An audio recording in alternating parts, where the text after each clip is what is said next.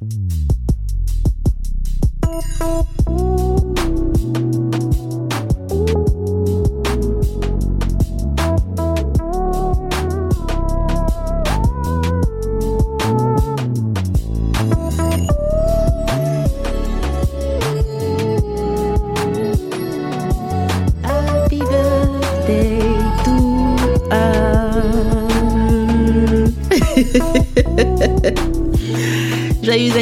Anniversaire à nous.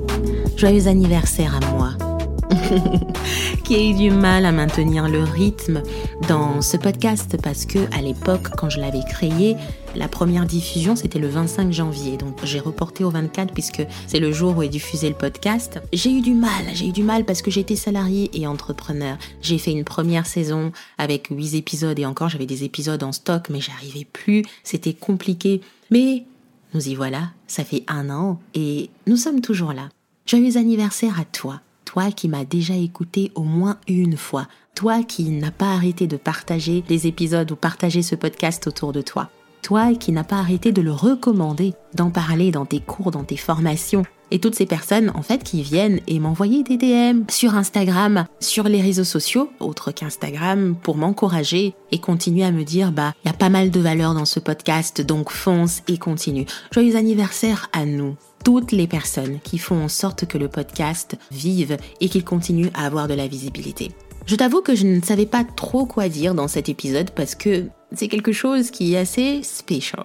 Tu vois, c'est un anniversaire de podcast, je pouvais faire un épisode court comme euh, j'ai l'habitude de le faire tous les lundis, mais j'avais envie de consacrer un petit temps à vraiment célébrer tout ça. Pourquoi? Parce que j'ai appris à mes dépens que dans la vie d'un entrepreneur, si on n'arrive pas à célébrer les moindres réussites, les petites choses, on passe à côté de l'essentiel qui est de vraiment se rendre compte de la personne que l'on devient.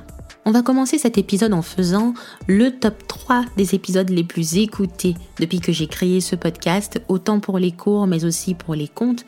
Et par la suite, je vais te glisser dans les coulisses de comment je crée mes épisodes, comment je fais en sorte qu'il y ait cette espèce de bulle, de cocon autour de toi pour que tu puisses être totalement in.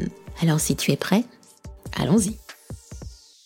Créer un podcast était un besoin depuis un bon bout de temps parce que je me disais que j'aurais la liberté d'expliquer des choses que je ne peux pas faire par écrit. Mais ce que je ne savais pas, c'est que ça a complètement changé ma manière de raconter des histoires, autant de dispenser des formations en direct, parce que moi je pense que les épisodes courts sont quand même des éléments très utiles pour vous aider à développer votre marque personnelle, développer votre posture de leadership et aussi à mieux raconter vos histoires.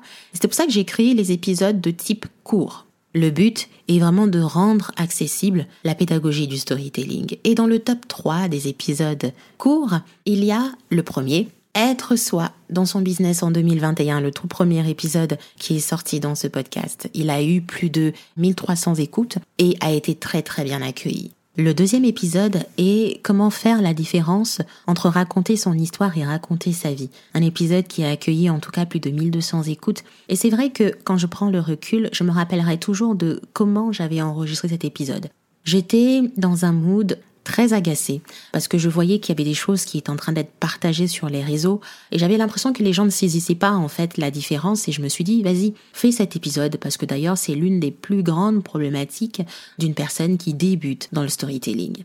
Et le troisième épisode, c'est trois conseils pour dépasser sa crise d'identité quand on est multi-passionné. Un épisode un peu que j'avais enregistré à la Beyoncé, mais qui a été très très bien accueilli parce que je sais qu'il y a beaucoup de personnes qui m'écoutent qui sont des multipotentiels, des hypersensibles, des introvertis, en tout cas des personnes qui ont euh, une caractéristique particulière, une posture assez particulière et qui avaient besoin d'entendre qu'être multi-passionné n'est pas un défaut, c'est une force. J'avoue que j'étais un peu déçue, mais mon épisode chouchou à moi, c'est parler de soi quand on a une personnalité introvertie. C'est l'un des épisodes où, franchement, quand je l'ai enregistré, je me suis dit non, cet épisode, il vaut de l'or. Pourquoi? Parce que j'en avais marre de tout le temps entendre les gens dans des conférences, dans des endroits en fait que je fréquentais, dire que ah non mais moi je suis introverti et ça semblait vraiment être comme un vrai défaut. Alors que je les regardais, je disais mais t'as pas idée d'à quel point c'est c'est une force en fait. Et je vais te le montrer. Et cet épisode aussi, il a été très bien accueilli, mais un peu moins que les trois précédents.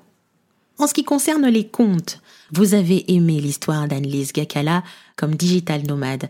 Vous avez aimé l'histoire de Tiana Mayembe qui est venue nous parler dans le podcast vous avez aimé l'histoire de Safia Kourari. J'étais en tout cas très étonnée parce que c'était la deuxième saison et que ça faisait vraiment un petit bon bout de temps que je ne publiais plus.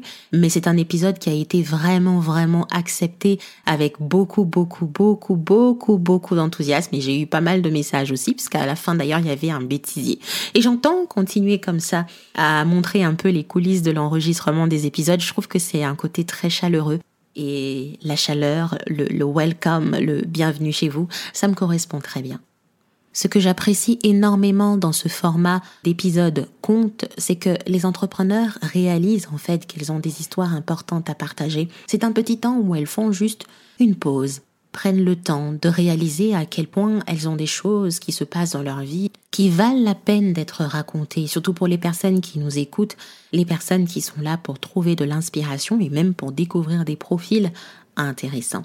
J'adore ces épisodes contes, très sérieusement. J'aimerais quand même préciser que certaines histoires ne se valent pas plus que d'autres. C'est important que je puisse le dire. J'ai eu souvent un peu peur que une personne se sente un peu trop challengée parce que la précédente histoire était beaucoup plus complète ou peut-être beaucoup plus intense ou profonde que, que ce qu'elle a à dire. Mais en fait, il faut juste se dire, en tout cas, que je suis comme je suis et je donne ce que j'ai. Alors comment se passe l'enregistrement de ces épisodes?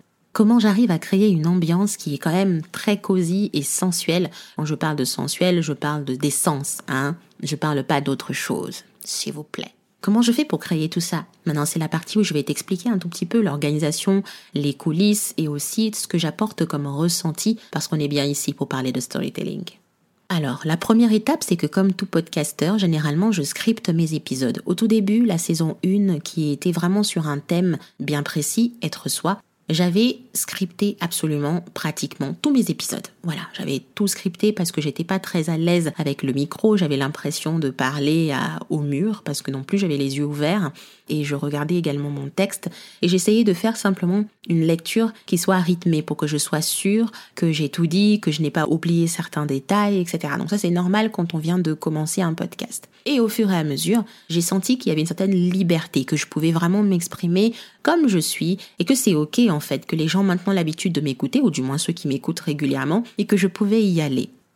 Donc moins de script, mais par contre beaucoup de gestuels lorsque j'enregistre ces épisodes. D'ailleurs, je suis en train d'enregistrer cet épisode avec les yeux fermés, mais je prends le temps de faire des gestuels parce que j'ai l'impression d'enseigner, un peu comme un prof à l'école qui, qui pointe en fait la craie sur le tableau. Ça peut paraître très has-been, j'en sais rien, mais en tout cas moi j'ai étudié avec la craie, donc un peu quelqu'un qui pointe quoi, qui montre les détails pour essayer de mieux visualiser et surtout me concentrer dans ce discours. Et j'ai les yeux fermés. J'ai constamment les yeux fermés parce que ça me permet de me concentrer et de stimuler une zone de mon cerveau qui abrite un système qui a pour rôle de réguler nos actions face à la peur, ok? Donc quand on a peur, quand on se sent très stressé, eh ben on a l'habitude de fermer les yeux parce qu'on veut pas voir ce qui se passe. Par exemple, dans un film d'horreur au ciné, on ferme les yeux. Et bah en fait, quand on ferme les yeux, on récite, quand on est en train de raconter une histoire, ça nous permet de nous concentrer sur le discours et l'imprégner de nos ressentis, ce qui permet de ressentir, de vivre une émotion. Pour les épisodes qui ne sont pas scriptés, ma routine est de pouvoir m'hydrater. Avant d'enregistrer un épisode, je m'hydrate. Ça veut dire je bois de l'eau, je bois un verre de jus, euh, je marche, je fais quand même les 100 pas dans mon appartement. Je prends le temps de respirer. C'est vraiment inhaler, exhaler. Vous voyez le truc? Parce que ça me permet d'avoir euh, une voix très claire, ok? Pas de euh, non quand je parle. Non, non, non, non. J'ai assez pris le temps de inhaler, exhaler. Comme ça, ça me détend un peu. Et dès que je me mets sur mon poste, je ferme les yeux et je commence à parler. Il m'arrive de tellement m'emporter que je me dis, bon, je n'ai que 15 minutes, il va falloir que je m'arrête. La troisième étape, c'est de faire des pauses. Chaque fois que je sens que j'ai envie de prendre mon souffle, chaque fois que je sens que j'ai dit une bêtise, eh ben je reviens en arrière et je coupe la partie puis je continue. Parce que je pense que c'est quand même la meilleure façon de faire un pré-montage et de ne pas tout le temps se dire ah non j'ai dit des bêtises ah non comment je vais faire pour rattraper il faut que je reprenne l'épisode. Je préfère que pendant que je suis en train d'enregistrer je sache que non ça c'est n'importe quoi les gens ne vont pas comprendre je vais recommencer. Ce petit temps là que je prends en supplément et eh ben ça me permet d'éviter à la personne qui monte mes, mes, épisodes de podcast beaucoup trop de boulot. Moi je suis pas comme ça en habitude hein. j'aime que les gens soient très à l'aise et se disent que oh l'épisode est assez clair et ce que j'ai envie c'est encore perfectionner pour Bemvinda. Hein, Sarah? Coucou Sarah. Il est important de retenir que le ton de votre voix fait absolument tout quand on a un podcast. Je ne vous dis pas de pouvoir imiter la voix d'eux et je ne dis pas aussi de pouvoir faire genre. Je sais pas jouer une espèce de rôle, mais vous pouvez juste clarifier le ton faire en sorte de bien prononcer les mots. Et il y a un exercice comme ça qu'on apprend lorsqu'on fait de la prise de parole en public ou lorsqu'on chante. Moi, j'ai chanté dans des chorales gospel. On nous demande de faire comme si on mâchouillait. Une espèce de geste très bizarre, comme un massage buccal. C'est très bizarre, hein, en fait. Hein.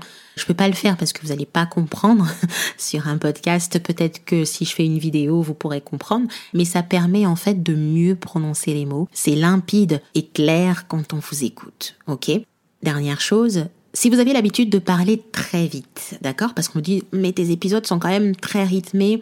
Des fois tu parles vite, des fois tu apaises, des fois tu vas lentement, etc. Bon, ça s'apprend quand on fait de la prise de parole en public. J'en fais pas du tout, hein. mais euh, c'est des exercices que l'on propose dans ce cadre-là.